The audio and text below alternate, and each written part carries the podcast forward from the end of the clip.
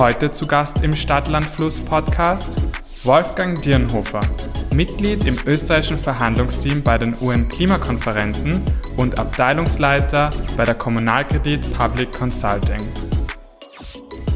Wolfgang, du vertrittst Österreich bei den UN-Klimakonferenzen. Machen das normalerweise nicht Diplomaten und Regierungsvertreter?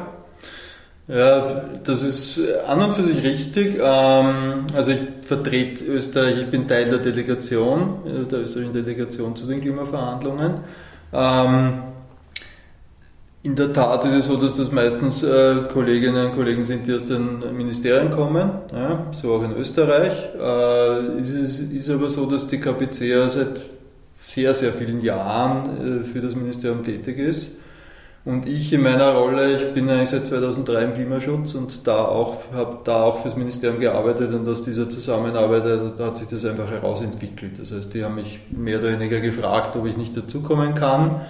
Ähm, anfangs war das vielleicht ein bisschen weniger äh, prominent, wenn man so will, aber mittlerweile ist es so, dass ich da ein voll integriertes Teammitglied bin. Also, und bin in dieser Verhandlungsdelegation bei jeder COP dabei.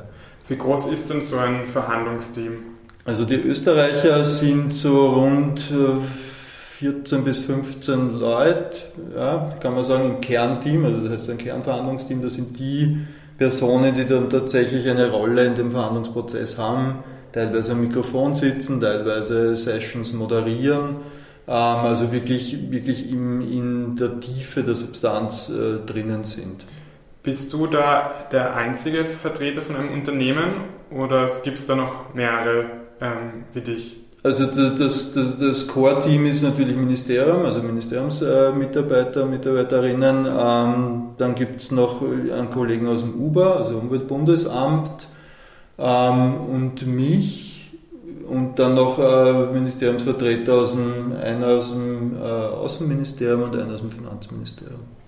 Vielleicht für unsere Hörer kurz zum Erklären, du bist ja in, deiner, in der KPC tätig, also ja. das ist dein Arbeitsplatz, eine Tochter von der Kommunalkredit.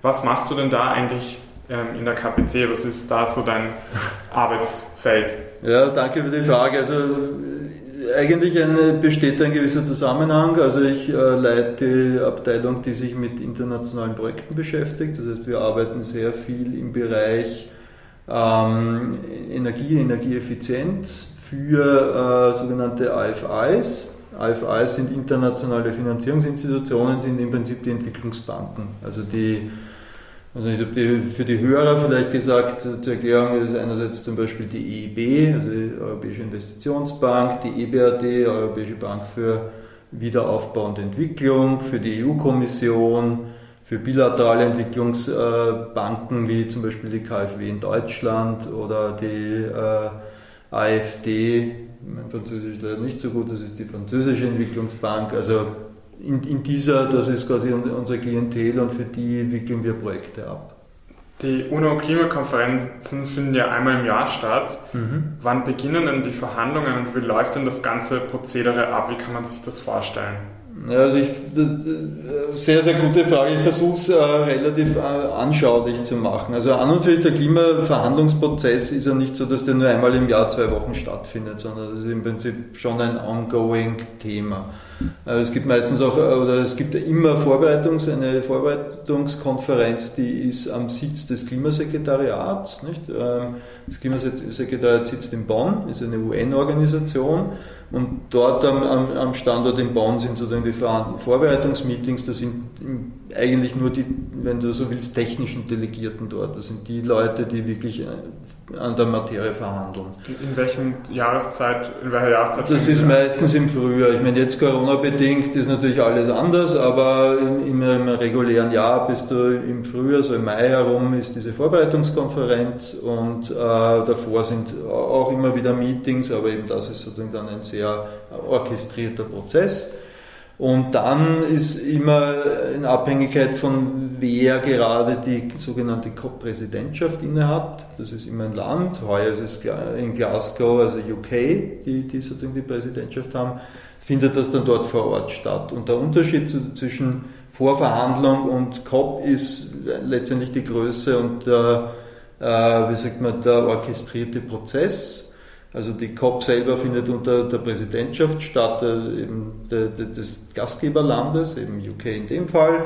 Und der Unterschied ist auch, dass nicht nur die technischen Delegierten dort sind, sondern meistens in der zweiten Woche ein sogenanntes High-Level-Segment stattfindet. Das ist dann da, wo die Minister dazukommen, also die Repräsentanten auf politischer Ebene ähm, der einzelnen Länder. Und zusätzlich hast du auch noch sehr, sehr viele Beobachter dort, NGOs, ähm, Unternehmen, äh, Interessensgruppen, Thinktanks etc. Also das können dann durchaus, also in Normalzeiten, also vor Corona, wenn man so will, waren das durchaus bis zu 30.000 Leute, die dann sozusagen bei so einer COP teilnehmen. Und kann man sagen, dass sozusagen diese Vorkonferenz im Frühjahr in Bonn, hat da jedes ähm, Mitgliedsland Diplomaten dort, die da quasi vertreten die Position des eigenen Landes oder richtig. wie kann man das sich vorstellen? Ja, im Prinzip richtig. Äh, es ist ein UN-Prozess und damit hat sozusagen jedes Land die, die gleiche Stimme. Nicht? Also das ist einmal ein, ein Grundprinzip. Und vor Ort sind, wie gesagt, wie ich es vorher gesagt habe, meistens Ministeriumsvertreter, durchaus auch äh, Leute aus dem diplomatischen Dienst. Also sehr viele äh, Delegierte kommen aus den Außenministerien, sind Botschafter oder haben einen Botschafterrang. Ähm, es sind aber auch sehr viele Delegierte aus den Finanzministerien, weil es oft um, um, Finanzthemen geht oder eben aus dem Umweltbereich, logischerweise, weil der Klimaschutz das overarching Thema ist. Das ist der, der, der, der eine wesentliche Aspekt dabei. Der zweite Aspekt ist, es, es gibt ja äh, sozusagen rund 180 Mitgliedstaaten unter, unter der UN. Ja. Du könntest jetzt sehr schwierig einen Verhandlungsprozess führen, wo jedes Land quasi sich selbst vertritt. Okay? Das heißt, äh, wie, wie, du, wie du das ähm, halbwegs machbar äh, gestaltest, ist, indem du Blöcke bildest. Ja? Die finden sich im Prinzip. Also es gibt einerseits die EU, ist ein Verhandlungsteam, ja? Ähm, weil dann, damit braucht nicht jedes Mitgliedsland selbst reden, sondern du hast quasi ein EU-Verhandlungsteam.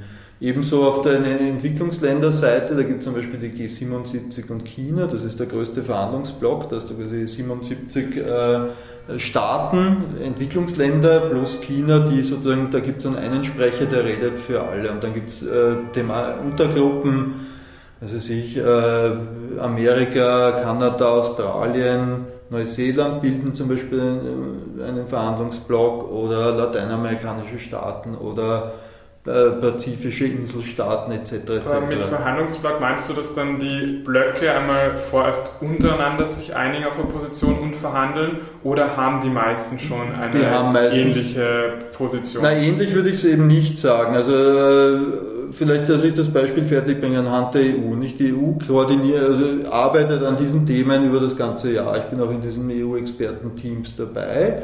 Das heißt, da treffen sich dann in, heuer virtuell, aber normalerweise auch oft in Brüssel, wo dann sozusagen die, die Experten der, der, Mitgliedstaaten zusammenkommen. Dann wird dort an einer gemeinsamen EU-Position gearbeitet zu einer gewissen Fragestellung und die bringst du dann quasi mit in diese Verhandlungen. Und genauso machen es die anderen Blöcke auch, also die G77 oder die afrikanischen Staaten, die auch eine, eine, eine Verhandlungsgruppe bilden. Und dann gibt es genau einen Repräsentanten dieser Gruppe und der sitzt dann in der Verhandlung. Da sitzt dann die EU dort also mit einem Sprecher und die afrikanischen Staaten und die lateinamerikanischen Staaten und da hast du jeweils einen Sprecher und die verhandeln äh, sozusagen die, die, die, die Themen. Und die Verhandlungspositionen sind eigentlich sehr divers. Und warum ist das so? Weil du natürlich so viele Staaten du hast, so viele unterschiedliche Interessen hast. Also wenn du Klimaschutz betrachtest, und das ist, wenn du so willst, das über, der, der, der Schirm, unter dem das alles stattfindet, ähm, ich glaube, das plastischste Beispiel ist äh, die, der Zugang von, von den erdölfördernden Ländern zum Klimaschutz ist ein diametral anderer als zum Beispiel von der EU. Nicht? Die EU hat jetzt gerade Fit, for, Fit, for, Fit 55 rausgegeben, also sprich, wie die EU seine Klimaziele erreichen will. Die sind ganz, die wollen quasi aus, der, aus den fossilen Brennstoffen rausgehen. Die Saudis zum Beispiel haben jetzt nicht dieses Teilen, dieses Interesse per se nicht. Ne? Wie, wie man sich vorstellen kann. Also die wollen vielleicht irgendwann einmal, aber das ist im Prinzip deren deren äh, GDP basiert auf, auf, auf fossilen Brennstoffen. Das heißt, aus dem, glaube ich, aus dem sehr plastischen Beispiel kann man sehen, dass das ähm, natürlich nicht so ist, dass die Verhandler zusammenkommen und sagen, na ist eh klar, wir machen das jetzt genauso, sondern das sind durchaus sehr diverse, diverse Standpunkte. Ist es, du hast gerade früher auch erwähnt, ähm, NGOs und Unternehmen, die bei den COP-Konferenzen mhm. eben anwesend sind und mitverhandeln vermutlich oder Input geben, was, was machen die dort, geben also Verhandlungsstatus haben sie nicht, weil verhandeln können nur die Länder. Ja, weil da sind ja die UN-Mitgliedstaaten also, und UN-Vollmitglieder. Die NGOs und die, die, Unternehmen haben insbesondere Beobachterstatus, sind zum Teil, gerade NGOs bringen sehr, sehr gute, zum Teil sehr kritische Inputs. Nicht? Ähm, ebenso Unternehmen weil das im Prinzip erdet das ganze System in die, wenn du so willst, von, der, von dieser diplomatischen Verhandlungsebene in die richtige Welt. Nicht? Also der Unternehmen äh, haben einen ganz anderen Blick darauf, weil die sozusagen, da geht es darum, wie kann ich das wirklich implementieren, was ist jetzt sozusagen in der Praxis wirklich zu machen, was heißt das für meine Investitionsprogramme, die ich tätige, worauf kann ich mich einstellen? Du hast ja gerade erwähnt, gerade früher mit an den, anhand des sehr plastischen Beispiels mit Erdöl, mhm. dass ja zwischen Staaten schon unterschiedliche Interessen sind, aber innerhalb von Staaten gibt es ja dann auch diese unterschiedlichen, ähm, Verzeihung, diese unterschiedlichen Interessen, wie zum Beispiel NGOs und Unternehmen. Ich habe gerade früher einen Artikel gelesen über die Fit for mhm. 55 wo dann die NGOs sagen, es geht nicht weit genug, ist nicht, ist nicht ambitioniert genug und Unternehmen sagen, oh mein Gott, das ist, Unternehmen sagen, das ist zu ambitioniert ja. und schadet der Wirtschaft. Und da gibt es ja diesen, da gibt es ja die Angst, dass sozusagen zu strenge Klimaziele eine Abwanderung von Unternehmen mhm. fördert in Ländern, wo nicht so strenge Ziele sind. Richtig.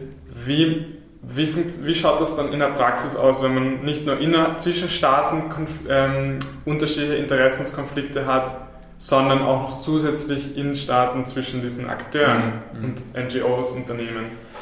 Wie gesagt, lauter sehr, sehr gute Fragen. Ich, meine, das kann ich versuchen zu beantworten. Ähm, ist übrigens Carbon Leakage, das du ansprichst. Nicht? Also wenn man Carbon Leakage liest, dann weiß man, dass es diese Befürchtung, dass eben zum Beispiel ein, ein Stahlerzeuger in Österreich äh, seinen Standort aus Österreich rausverlegt und, und woanders produziert, wo eben geringere Umweltstandards sind. Äh, dieser Interessensabgleich, ich meine, das nennt man meiner Meinung nach Politik bis zu einem gewissen Maß, nicht? Weil das ist was, was in jedem Staat, also auch in, einem österreichischen Beispiel natürlich, ich meine, es, es gibt die, die ähm, Seite, die, deren, die, denen die Maßnahmenziele nicht weit genug gehen und es gibt jene, die Sorge haben, dass das einen, einen nachhaltigen Einfluss auf, auf ihre wirtschaftliche Entwicklung haben.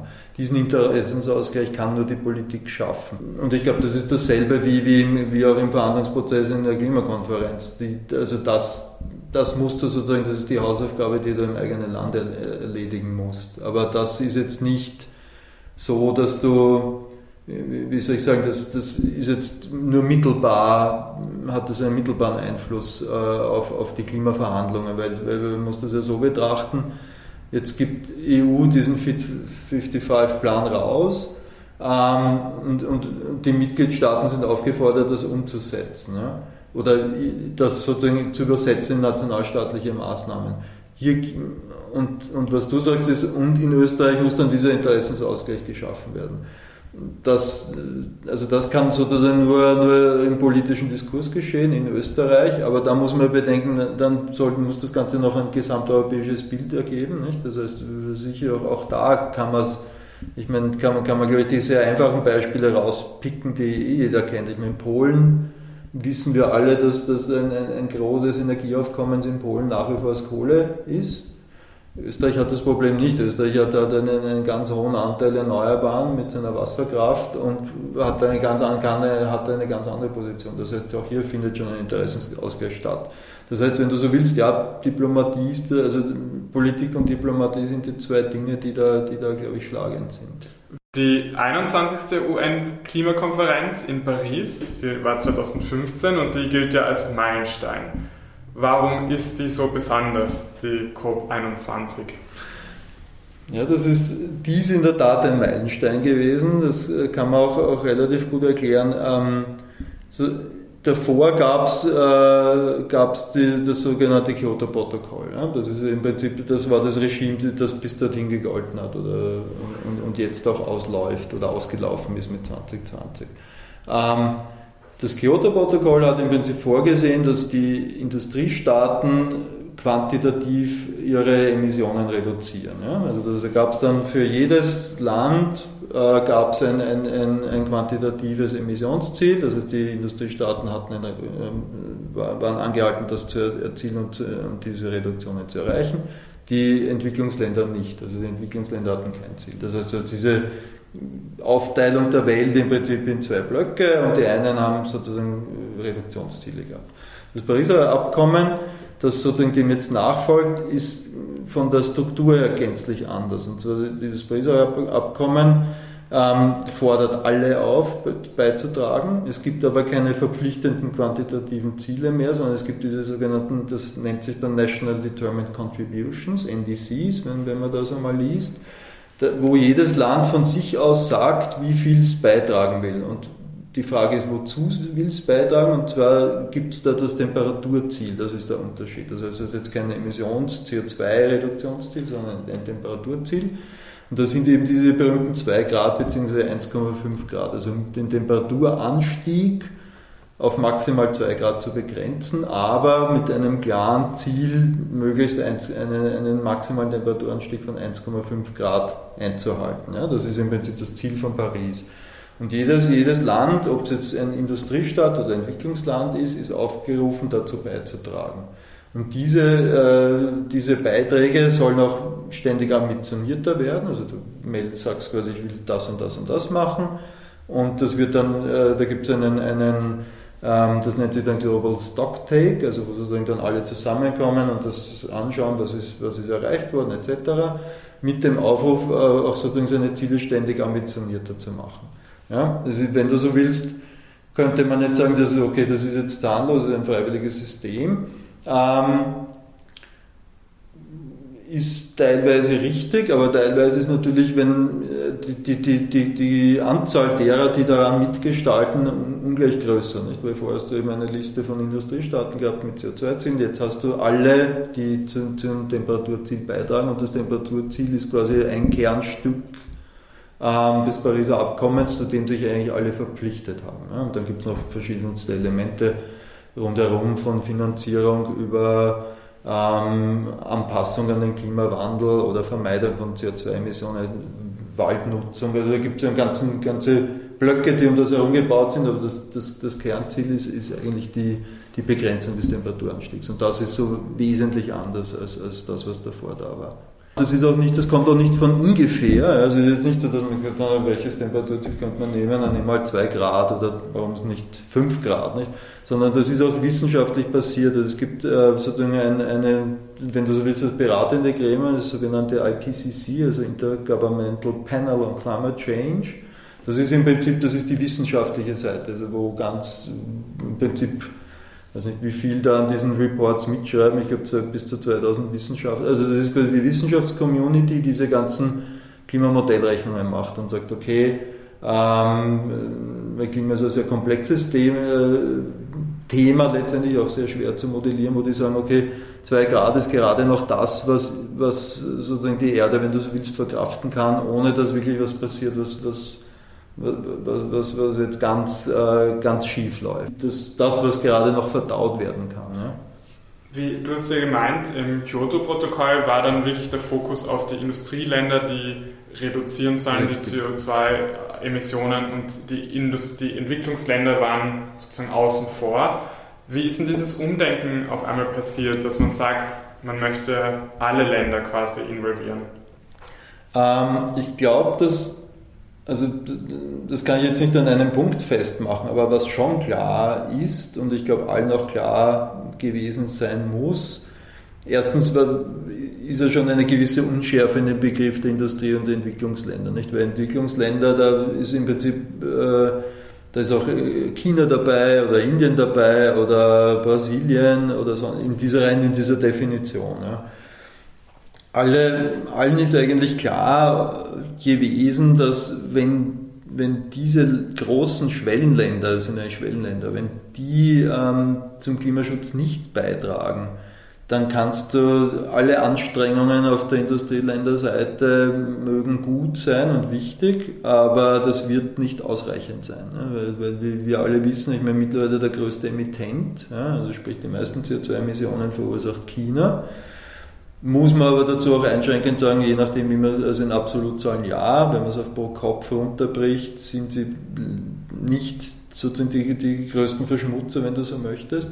Also das ist immer dann auch eine Betrachtungsweise, wie, wie man das sehen will.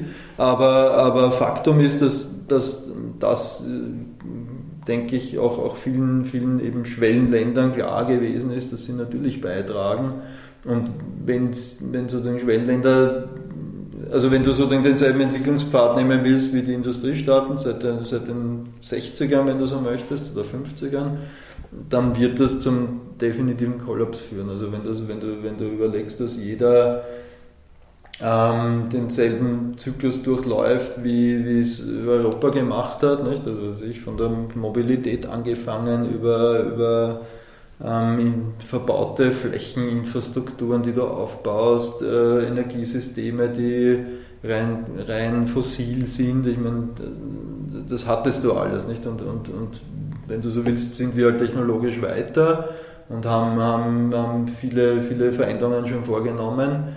Aber wenn, wenn das sozusagen China nachhüpft, eins zu eins, und dann auch jeder dort zwei Autos hat und keine Ahnung was und, und, und mit, mit, mit Öl heizt, das, das wäre der absolute Kollaps. Aber ist es nicht oft so, dass gerade China oft weiter ist als andere Industriestaaten, zum Beispiel in Europa mit manchen Technologien? Ich habe gelesen, dass die Photovoltaik sehr ja. ähm, erfolgreich ist und die Vorreiter sind. Nein, absolut. Äh, darum bin ich auch vorsichtig, äh, wenn ich, wenn ich äh, China mit seinen hohen Emissionen äh, das sozusagen vor den Vorhang bringe, weil, weil ich teile jetzt nicht, dass, dass, dass China da die, die, Problematik in keinster Weise wahr, wahr hat und auch nichts tut. Das, das, das stimmt einfach nicht. Wie du richtig sagst, die Solarindustrie ich meine, ich weiß nicht, wie groß der Weltmarktanteil ist, aber annähernd bei 90, 100 Prozent der Solarpaneele kommen aus chinesischer Produktion. Ähm, ich weiß auch, dass sehr, sehr viel an, an, an, erneuerbaren Energien in China gebaut werden, also Windparks, Solar, Solarkraftwerke etc. Ähm, nur der Energiehunger ist halt so groß, nicht? Also das, das macht das, das konterkariert zum Teil dieses Bild, nicht? Ich meine, dadurch, dass, dass China dieses Wirtschaftswachstum äh, äh, hat und dass es sehr, denke ich, sehr schwierig ist, das Wirtschaftswachstum von, von der Energieerzeugung zu entkoppeln, ja? weil das ist im Prinzip war immer sehr stark korreliert, das heißt, du musst das eigentlich entkoppeln und, und versuchen diese, diesen Energiezuwachs äh, oder diesen Energiehunger einerseits durch Effizienz, aber auch durch sozusagen Erneuerbare abzufedern. Aber das ist in, schwierig, würde ich mal sagen, oder ein sehr, sehr schwieriges Unterfangen äh, für, für so ein riesiges Land mit dem derartigen Wachstumspotenzial. Aber an und für sich ähm, bin ich d'accord. Ich meine, China, China hat sehr viel und macht eigentlich auch sehr viel in, in dem Sinn für den Klimaschutz wird aber halt auch nicht zu Unrecht dafür kritisiert, dass es halt auch sehr, nach wie vor ein, ein sehr starker Verschmutzer ist. Wer würdest du sagen, sind denn die Vorreiter? Welche Länder, die das besonders gut Im machen? Klimaschutz? genau. Also, ich meine, das mag jetzt chauvinistisch sein, aber meiner Meinung nach ist Europa schon einer der, der wirklichen Vorreiter in, in diesem Bereich. Ich meine, äh, Europa hat jetzt einen Anteil von rund 10%, eigentlich 8%, wenn man es genau nimmt, vom weltweiten CO2-Ausstoß. Das heißt, man kann jetzt sagen, ist jetzt auch nicht so der entscheidende Player, aber aus meiner Sicht äh, spielt Europa eine sehr, sehr wichtige Rolle, nämlich äh, mit den Maßnahmen, die es setzt, also es ist durchaus das Role Model. Wenn du jetzt auch anschaust in Richtung grüne Finanzierungsströme, also alles, was unter dem Stichwort Taxonomie, Green Finance läuft, also also den Finanzsektor und auch die Finanzströme, ähm, sozusagen in, in, in, nachhaltige Entwicklung in, in Europa dirigierst. Also ich, ich glaube, dass da Europa sehr, sehr viel tut, was wirklich, wirklich vorbildlich ist. Es, wir haben ja, du hast ja am Anfang erwähnt, dass es ja jedes Jahr Klimaverhandlungen mhm. gibt, Klimakonferenzen. Besteht da dann nicht die Gefahr, dass die Vereinbarungen von einem Jahr, äh, von dem Vorjahr verwässert werden im nächsten Jahr, wenn es immer wieder jedes Jahr neue gibt? Gute Frage, aber nein, die Gefahr sehe ich eigentlich nicht. Und warum ist das so? Ähm, die, die, ich meine, Paris war jetzt auch nicht die letzte Klimakonferenz, sondern das, da, da ist es so, dass ähm, diese, die, diese Verhandlungsströme ja mehrjährig sind. Nicht? Es ist ja nicht so, dass du da einmal zusammenkommst und sagst, das sind jetzt die Themen, die arbeiten wir alle ab und dann sind wir fertig und dann, dann war es das. Gerade zum Beispiel in Paris gibt es nach wie vor Dinge, die, die, die noch nicht äh, mit Leben gefüllt sind, wenn man so will. Nicht? Da gibt's, äh, sozusagen, das ist sozusagen die Architektur vom Pariser Abkommen und dann in den Folgeverhandlungen hast du diese Architektur mit Umsetzung gefüllt, vielleicht kann man das so sagen. Prominentestes Beispiel ist zum Beispiel äh, Artikel 6, also der Artikel 6 vom Pariser Abkommen heißt Märkte, ja, da geht es um Marktmechanismen, nicht? also um, um letztendlich CO2-Mechanismen. Die, das Pariser Abkommen legt eigentlich nur fest, dass das geben soll, ja? aber wie das dann funktioniert, wie zum Beispiel jetzt ein, ein, ein, ein CO2-Austausch, also CO2-Zertifikatsaustausch zwischen Ländern stattfinden kann, diese, diese Regelungen gibt es alle noch nicht. Ja? Und das heißt, du brauchst natürlich einen fortlaufenden Prozess von Verhandlungen, um, um genau diese Themen, die offen sind oder offen geblieben sind, ähm, in, in, weiterzuführen und letztendlich in die Umsetzung zu bringen. Das heißt, du hast äh, sehr wohl ähm, eigentlich den, ja, also eigentlich ein Muss. Also du musst diesen Verhandlungsprozess weiterführen. Aber und du musst auch, Entschuldige, du musst auch auf Neuentwicklungen auch, auch, auch, auch Rücksicht nehmen. Aber ist es dann eigentlich, du hast gerade du hast gerade die Architektur erwähnt, mhm. dass die eben im Pariser Klimaabkommen, äh, was nicht entstanden ist mhm. oder festgelegt worden ist. Ist es eigentlich Zufall, dass das gerade zu, zu, im Jahr 2015 gelungen ist und nicht ein Jahr später in, weiß nicht, Madrid oder wo war ein Jahr später? Ähm, da hast du mich jetzt im falschen Fuß erwischt, weil ich war schon. oder ist es egal, also weißt du, was ich damit sagen will? Irgendwie ja. ist es einfach nur Zufall, dass es gerade in Paris die Architektur fertig geworden ist und dann in den nächsten Jahren gefüllt wird, wie du eben sagst, die einzelnen Artikel, die noch nicht fertig sind? Oder wird, wenn man das mit einem Haus vergleicht, bei jeder Konferenz ein anderer Teil fertig gebaut? Na, also Zufall würde ich es nicht nennen. Ich glaube, Marrakesch war 2016, wenn ich das richtig im Kopf habe, also wenn ich das jetzt richtig rausbekommen habe.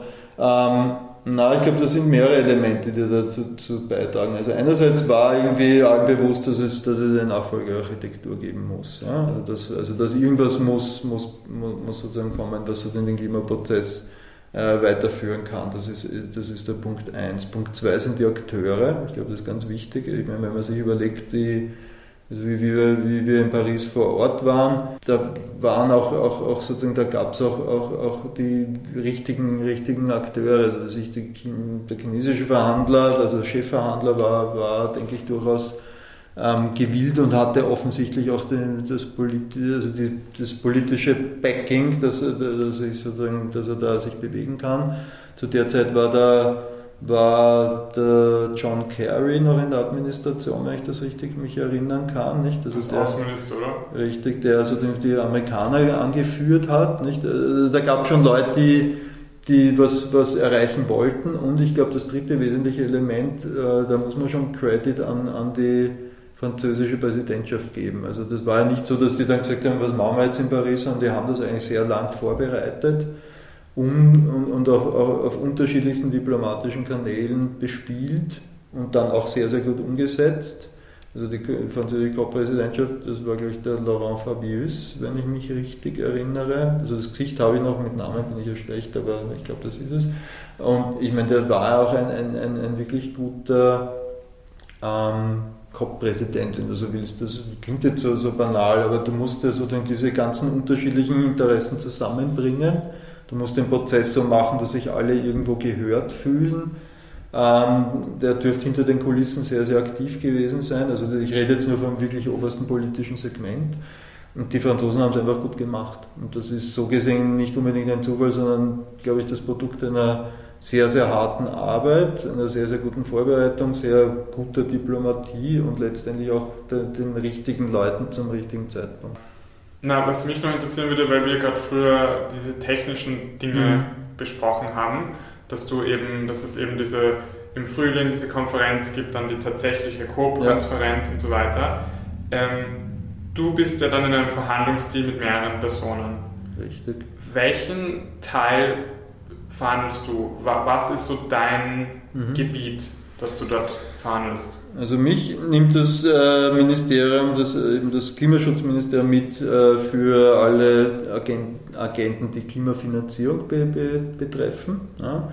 Klimafinanzierung ist im Prinzip ein relativ breites Feld, also, ähm, aber es geht im Prinzip im Kern darum, dass ja, um Paris umsetzen zu können, insbesondere die Länder, die eben äh, nicht in der Lage sind, das, äh, sich sozusagen alles selbst zu finanzieren, finanziell zu unterstützen. Es geht letztendlich um Finanzströme oder Finanzunterstützung von äh, oder weiterentwickelten Staaten in die Entwicklungsländer hinein, um sie bei dieser bei transformativen Prozessen zu unterstützen, was ich vorher skizziert habe, eben nicht ähm, Technologieschritte zu gehen, die kontraproduktiv sind, also sozusagen eigentlich zu mehr äh, CO2-Ausstoß führen etc. etc. Zum Abschluss mhm. hätte ich dann auch noch eine persönliche Frage, okay. nämlich alle reden ja vom Klimawandel und Energiewende und diesen Themen, haben viele Ideen, wie man diese Probleme lösen kann. Was ist denn deiner Erfahrung nach nun der Fall nach so vielen Jahren bei den Verhandlungen? Glaubst du, ist es wirklich realistisch schaffbar, eine so eine Trendumkehr, eine Energiewende und dass man wirklich sich auch an diese Klimaziele, an, dass man diese Klimaziele erreicht? Ich glaube, das ist die schwerste Frage, weil das im Prinzip in die Zukunft blickt und, und eine, eine Prognose beinhaltet. Ich meine, ich, ich versuche so zu beantworten. Also mal der internationale Prozess, der sehr oft kritisiert wird dafür, dass nichts weitergeht, nicht? wie man es in, in Österreich so klassisch sagt. Nicht? Da hast immer die Berichterstattung, ja, war wieder Verhandlungen, ist nichts rausgekommen. Gut. Ähm, ich glaube, dass der Prozess trotzdem wichtig ist, weil er, weil er im Prinzip ähm, eine sehr, sehr öffentlichkeitswirksam und sehr in die Breite geht. Das heißt, äh, es gibt mittlerweile niemanden, mit dem du redest, wenn du Klimaschutz sagst, der damit gar nichts anfangen kann. Also dieser Prozess ist, glaube ich, wichtig, das ist das eine. Das zweite ist Energiewende und, und, und Zielerreichung ich glaube, dass sich schon sehr, sehr viel Positives getan hat. also ich glaube, dass viele Dinge, die, die hm, sei es jetzt von der Mobilität angefangen oder wie viele Leute sich aktiv damit beschäftigen, wie sie ihre Energie beziehen oder zum Teil selber ihre Energie erzeugen, äh, wie, wie man mit Energieeffizienz umgeht. Also all das, was denke ich auch, ähm, auch für uns als, äh, als Haus wichtig ist, nicht diese ganzen Infrastrukturprojekte. Da gibt es ganz viele, ähm, ganz vieles, was, was, was sich, glaube ich, zum Positiven gewendet hat. Oder auch, auch auf der Finanzierungsseite jetzt mit, mit äh, EU-Taxonomie, dass, dass Investoren ganz gezielt grüne Assets suchen und, und, und sozusagen wirklich genau darauf schauen, was ist jetzt sozusagen der Fußabdruck von diesem, von diesem oder jenen Asset, das du da in deinen Büchern hast, dann will ich da jetzt rein investieren. Also ich glaube, dass da ganz viel gerade passiert und ich glaube, dass das sehr wichtig ist und ich glaube, dass das auch sehr viel beiträgt. Ob das ausreicht oder nicht, dass die Frage kann ich, kann ich nur sehr, sehr schwer beantworten, weil, die, weil im Prinzip ähm, was, und ich glaube, das ist vorher mal gekommen, was natürlich der, der, die Krux an der Sache ist, dass äh, auf der Zeitachse dauert es halt sehr lange. Nicht? Wenn, du, wenn du viele Interessen zusammenbringen musst oder willst, ähm, dann, dann musst du auch äh, sozusagen akzeptieren, dass es viele verschiedene Meinungen gibt. Und da einen Konsens zu finden, ist einfach ein, ein, ein Prozess, der seine Zeit erfordert. Und die Zeit hast du aber eigentlich nicht. Ich glaube, das ist so ein bisschen die, die, die, die Krux an, an, an, an dieser Geschichte. Das heißt, du willst eigentlich viel schneller sein, aber, aber letztendlich musst du auch bedenken, dass dieser Prozess eine, also nicht unbedingt die Klimaverhandlungen auf UN-Seite, sondern angefangen von Interessensausgleich in Österreich, in der EU, in, in sozusagen in die internationalen Gremien gebracht. Das heißt, du hast einfach einen, einen Zeitverzug, den du eigentlich nicht hast. Das ist das eine. Und das zweite, was man auch bedenken muss, gerade Unternehmen und Industrie haben ihre Investitionszyklen. Also wenn du jetzt überlegst, keine Ahnung, ähm, Fuhrparkmanager, was kauft er jetzt, wenn er jetzt 100 Fahrzeuge kauft für, keine Ahnung was, für irgendeine, für irgendein Logistikunternehmen jetzt. Ja? Wenn das dann sieben Jahre in seinen Büchern hat und, und, und ebenso lange im Betrieb hat. Mein Fahrzeug ist vielleicht noch einfacher, aber, aber wenn du jetzt überlegst, du, du, machst eine Investition, die du 20 Jahre hast, oder eine Energieerzeugungsanlage. Das heißt, das sind, glaube ich, ähm, das sind Dinge, die man, die man wirklich mitbedenken muss, dass du jetzt viele Dinge, ähm, also das, du kannst jetzt nicht innerhalb von einem Jahr alles umdrehen, du musst einfach Investitionszyklen mitbedenken. Also das heißt, es hat eine sehr, sehr positive Note. Ich hoffe, das ist so halbwegs rübergekommen, dass ich glaube, dass sich wirklich viel bewegt und, und Dinge, die vorher unvorstellbar. Ich finde es wirklich spannend, dass große strategische Investoren sehr gezielt ihre Assets auswählen. Nicht? Und, und das, vor zehn Jahren war das überhaupt kein Thema. Und jetzt sagen die, okay, nein, ich will, dass deine Investitions, äh, deine Investitionspolitik so ist, dass sie Paris Paris-kompatibel ist. Und wenn das nicht ist, dann interessiert mich das nicht. Dann investiere ich nicht in das, was du tust. Das heißt, das finde ich wirklich spannend und das finde ich eine wirklich gute Entwicklung. Auf der anderen Seite hast du natürlich eben Zyklen, die, die, die ihre Zeit brauchen und wir wissen aber alle, dass es ein Carbon-Budget gibt, also ein CO2-Budget. Und das, an dem knabbern wir jeden Tag. Das heißt, ähm, wir haben eigentlich nicht wirklich viel Zeit, da eine, eine Kehrtwende zu machen. Ja, also ist frustrierend, aber. ich weiß, es, es hat wie, es, weiß ich nicht, ich wollte dich nicht frustrieren ähm, und ich glaube, dass, dass da schon ein, ein, sehr positiver Aspekt drinnen ist. Äh, ich wollte nur sagen, es, ist, es gibt schon eine zweite Seite, der, der, eine Kehrseite der Medaille. Es ist nicht, ähm, wie soll ich sagen, es ist, es ist nicht ein, ein, ein Thema, das du, das du sehr leicht beheben kannst. Wolfgang, vielen Dank für das spannende Gespräch. So, Gerne. Es hat mich sehr interessiert und ich hoffe unsere Hörerinnen und Hörer auch. Und ähm, gutes Gelingen dann bei den Verhandlungen. Ich danke dir und ich danke für dein Interesse. Äh, hat mir viel Spaß gemacht.